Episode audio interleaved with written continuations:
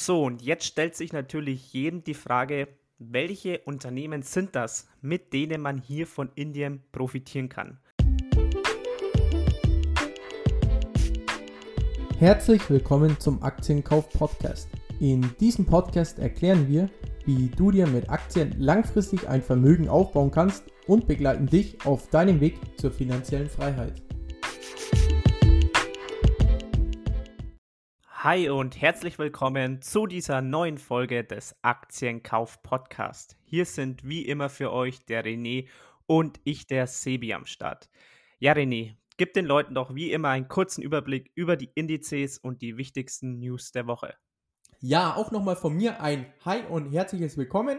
Wie gewohnt starten wir mit den Indizes und trotz der Unruhen in Amerika haben sich der DAX und der Dow Jones trotzdem sehr gut geschlagen. Der DAX ist in Wochensicht um über 7,6% angestiegen und der Dow Jones um 6,1%. Dann schauen wir mal kurz und knapp auf die News der Woche. Einmal schauen wir mal nach Deutschland und zwar zur Allianz, denn diese haben die Erwartungen deutlich übertroffen. Im dritten Quartal verdiente die Allianz 2,1 Milliarden Euro und damit 6% mehr als im Vorjahreszeitraum. Und das Management hat auch betont, um die Dividende brauchen sich die Aktionäre keine Sorgen machen.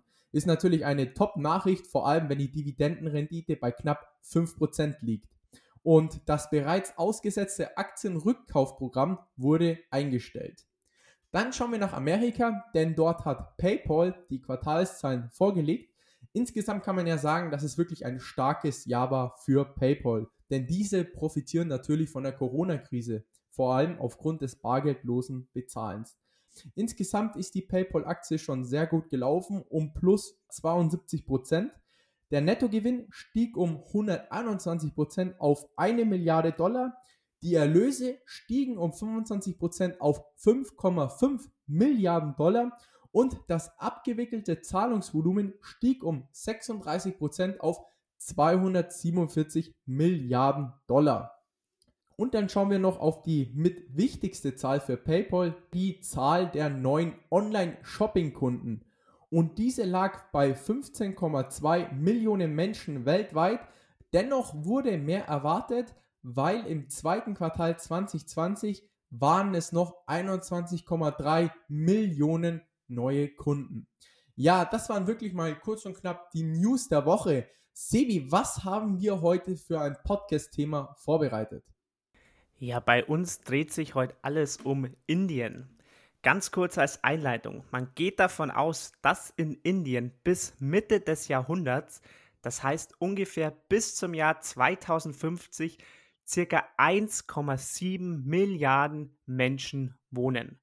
Und das eröffnet natürlich für Investoren und langfristige Anleger unglaubliche Chancen. So, und wieso erzähle ich euch das jetzt? Ganz einfach, denn wir haben vergangene Woche das Buch Indian Superpower gelesen und haben dann eine kurze Buchvorstellung auf unserem Instagram-Account gemacht. Wir hatten dazu einen Post und einige Auszüge aus dem Buch in unserer Story und uns haben einfach so viele Nachrichten sowohl in den Kommentaren als auch per Privatnachricht erreicht, was das für ein Buch ist, ob wir vielleicht Aktien aus Indien empfehlen könnten oder vielleicht auch ETFs. Und da haben wir uns gedacht, hey, machen wir doch gleich einen Podcast darüber, wenn das Interesse anscheinend so groß ist. Zuerst wollen wir euch ein paar Zahlen, Daten, Fakten und auch Prognosen rund um Indien geben. Das heißt, wir wollen damit nochmal untermauern, wieso ihr eigentlich in Indien investieren solltet. Und dann im zweiten Teil nennen wir euch konkrete Aktien und ETFs, mit denen ihr von Indien profitieren könnt. Starten wir daher mit dem ersten Teil. Wie ich schon erwähnt habe, bis 2050 sollen in Indien ca. 1,7 Milliarden Menschen wohnen. Dass man sich das vielleicht mal etwas vorstellen kann, das ist so groß wie jetzt im Moment USA und China zusammen. Und das besonders Interessante ist die Altersstruktur dabei, denn das Medianalter liegt dabei gerade einmal bei 26 Jahren. Das heißt, wenn das Medianalter bei 26 Jahren liegt, dann ist es natürlich absolut garantiert, dass diese Menschen dort, diese 1,7 Milliarden Menschen, auch noch in den nächsten Jahrzehnten jede Menge konsumieren werden. Vielleicht mal auch hier im Vergleich, das Medienalter in Deutschland liegt bei 45,7 Jahren. Das heißt, das Medienalter in Deutschland ist ungefähr 20 Jahre höher. Und das ist wirklich einfach, ja, ich finde es wirklich eine krasse Kennzahl, an der man auch ablesen kann, wie vielleicht die Konsumentscheidungen bzw. die Konsumverteilungen in den Ländern in den nächsten 10, 20, 30 Jahren aussehen werden. Und hier blüht Indien meiner Meinung nach wirklich eine grandiose Zukunft. So viel dazu. Also wir sehen hier wirklich ein sehr junges Volk. Dazu kommt, dass diese jungen Menschen in Indien unglaublich hart arbeiten. Denn laut einer Studie der UBS Bank arbeiten die Inder härter als sonst nirgendwo auf der Welt. Zum Beispiel in Mumbai beträgt die durchschnittliche Jahresarbeitszeit ca. 3315 Stunden. Vielleicht mal im Vergleich einer sehr bekannten deutschen Stadt, vor allem bei uns ja, Anlegern sehr bekannten deutschen Stadt, nämlich Frankfurt. Dort beträgt die durchschnittliche jährliche Arbeitszeit nur 1773 Stunden. Das heißt, in Indien arbeiten die Menschen im Durchschnitt doppelt so lang wie in Frankfurt zum Beispiel. Also in Mumbai und Frankfurt hier im Vergleich. Und das zeigt natürlich, wie arbeitswillig diese Menschen sind und wie stark sie dieses Land vorantreiben und vorantreiben wollen. Und das führt dazu, dass Indien zu den am schnellsten wachsenden Volkswirtschaften der Welt zählt. Sie wachsen nämlich circa mit 8% pro Jahr. Und jetzt selbst während Covid-19 prognostiziert der IWF für Indien ein Wachstum von einem Prozent. Also man hat sich auch hier nicht durch die Krise irgendwie stark zurückwerfen lassen. Also man hat trotzdem noch ein positives Wachstum. Außerdem profitiert man in bestimmten Teilen des Landes sogar extrem von dieser Krise. Denn Indien ist einer der größten Ölimporteure der Welt und der Preisverfall entlastet natürlich die Staatsfinanzen von Indien erheblich. Somit kann dann hier das Geld gespart werden und an anderen Stellen in andere Projekte gesteckt werden, zum Beispiel in die Bildung, wie zum Beispiel für den Aufbau von Universitäten. Genau, und hier ist Indien eigentlich schon unglaublich stark aufgestellt, denn die Inder werden an Indiens Hochschulen unglaublich gut ausgebildet, unter anderem vor allem in der IT-Branche. So wurden zum Beispiel knapp 20% aller Startups im Silicon Valley von Indern oder aus Indien eingewanderten Bürgern gegründet. Zudem stellt die indische Community in vielen technologischen Branchen in den USA mehr als 10% der Beschäftigten. Zu den bekanntesten Top-Managern gehören Sundar Pichai, der Chef von Alphabet, also der Mutter von Google. Dann gibt es noch Satya Nadella, dem CEO von Microsoft oder der aktuelle Chef vom Spirituosengiganten Diageo, Ivan Menezes, um nur einmal ein paar Namen genannt zu haben. Und viele Inder bleiben aber natürlich auch in Indien und arbeiten in einem der vielen IT-Unternehmen dort vor Ort. Um auch mal das einzuordnen. HLC Technologies umfasst 160.000 Mitarbeiter. Tech Mahindra mehr als 100.000. Cognizant mehr als 280.000. Und schaut mal nach Deutschland zum Softwaregiganten Nummer 1 und zwar SAP. Diese haben knapp 95.000 Mitarbeiter. Und davon arbeitet eine niedrige fünfstellige Zahl in Indien. Im Moment muss man aber sagen, dass Indien dennoch in vielen weiten Teilen des Landes sehr arm ist. Aber das enorme Wachstum, die harte Arbeit und die gute und immer besser werdende Ausbildung wird dazu führen, dass viele, viele hundert Millionen Menschen in den nächsten Jahren in die Mittelschicht aufsteigen werden. So geht die Beratungsgesellschaft Brain Company davon aus, dass im Jahr 2030 fast 80 Prozent aller Haushalte in Indien der Mittelschicht angehören werden. Bedeutet, bei knapp 1,5 Milliarden Einwohnern sind das 1,3 Milliarden Menschen. Das ist ein möglicher Ausmaß an Konsum, Luxus, Reisen etc., den man sich jetzt wahrscheinlich nur nicht mal ansatzweise vorstellen kann. Also, um das Ganze noch einmal zusammenzufassen. Indien profitiert natürlich vom enormen Bevölkerungswachstum und auch, dass es eine sehr junge Bevölkerung ist, denn der Median liegt bei über 20 Jahren unter Deutschland. Und das bedeutet noch ein jahrzehntelanger Konsum der Inder. Und natürlich auch, dass die Inder unglaublich fleißig und hart arbeiten. Aus diesen Gründen wird die Kaufkraft der indischen Bevölkerung in den nächsten Jahrzehnten unglaublich stark ansteigen. Und hiervon kann natürlich jeder Aktionär ordentlich mitprofitieren. So, und jetzt stellt sich natürlich jedem die Frage, welche Unternehmen sind das, mit denen man hier von Indien profitieren kann? Und da kommen wir ganz klar zu dem Entschluss, das sind vor allem die Konsumgüterriesen. Das heißt zum Beispiel Unternehmen wie Colgate Palmolive, Unilever, Nestle oder Procter Gamble.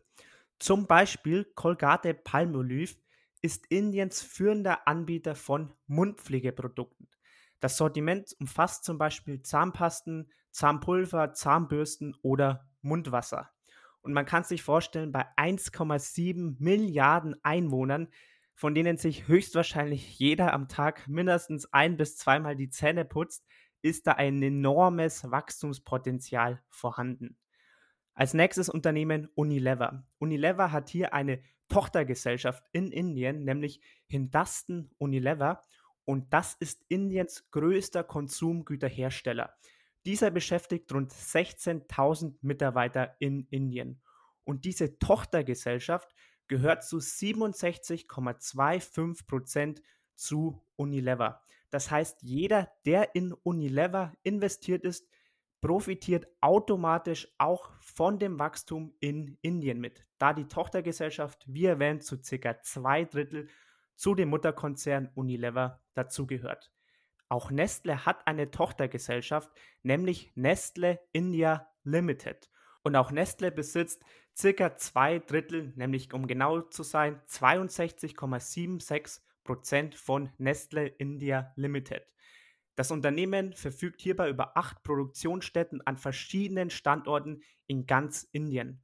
Und es ist vielleicht kaum zu glauben, aber Nestle ist sogar schon seit dem Jahr 1912 in Indien aktiv und Marken wie zum Beispiel Maggi oder Nescafé sind heute an fast jedem indischen Straßenstand präsent. Also ganz klar könnt ihr hier sehen, wenn ihr in Unternehmen wie zum Beispiel Unilever oder Nestle investiert, dann profitiert ihr auch indirekt ganz klar von dem extremen Bevölkerungswachstum in Indien mit.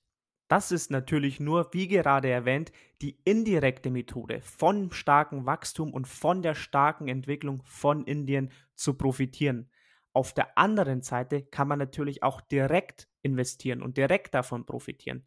Das ist natürlich zum Beispiel vor allem mit ETFs extrem gut möglich. Genau, und auf dem indischen Aktienmarkt stehen drei Indizes für ein ETF-Investment zur Auswahl. Einmal gibt es den FTSE India 3018 Cap und das ist ein Index, der knapp 154 indische Unternehmen beinhaltet. Jedoch gibt es nur einen ETF auf diesen Index und dieser hat gerade mal ein Fondsvermögen von 10 Millionen Euro.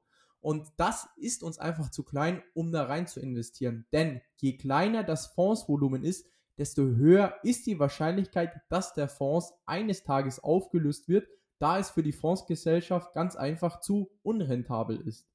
Dann gibt es noch den Nifty 50 Index, welcher knapp 50 indische Unternehmen abbildet. Selber Fall wie im vorherigen Index, auch beim Nifty 50 Index gibt es nur einen ETF, der diesen abbildet, der uns auch zu klein ist mit einem Fondsvermögen von gerade mal 96 Millionen Euro.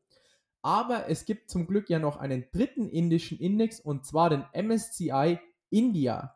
Und hier schaut das Ganze auf jeden Fall besser aus.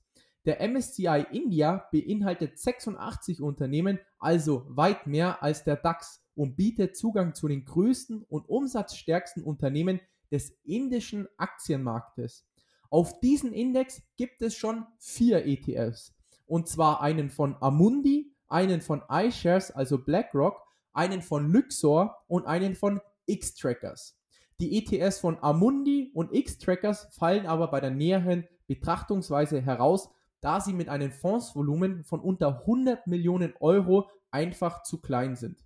Also bleiben noch der iShares MSCI India mit einem Fondsvolumen von 400 Millionen Euro und der Luxor MSCI India mit einem Fondsvermögen von 545 Millionen Euro übrig. Der Luxor MSCI India kostet jährlich 0,85% an Verwaltungsgebühren, ist thesaurierend und repliziert synthetisch. Der iShares MSCI India kostet dagegen nur 0,65% an jährlichen Verwaltungsgebühren, ist auch thesaurierend und repliziert dagegen physisch mit dem optimierten Sampling-Verfahren. Also persönlich gefällt mir der iShares MSCI India von allen Indien ETS am besten, da er der günstigste aller MSCI India ETS ist und noch physisch repliziert. Schaut man sich mal die Aufteilung des iShares MSCI India ETF genauer an, sieht man, dass dieser nach Branchen sehr schön diversifiziert ist. Die Finanzen machen knapp 22% des ETFs aus, Energie 19%, IT auch 19%, nicht zyklische Konsumgüter 11%, zyklische Konsumgüter 8% und ansonsten sind noch Sektoren wie Gesundheitsversorgung, Industrie, Kommunikation oder Materialien vertreten. Unter den Top-Positionen des ETFs ist auch Hindustan Unilever mit einer Gewichtung von knapp 5%, die größte Gewichtung im ETF hat das Unternehmen Reliance Industries mit knapp 16%.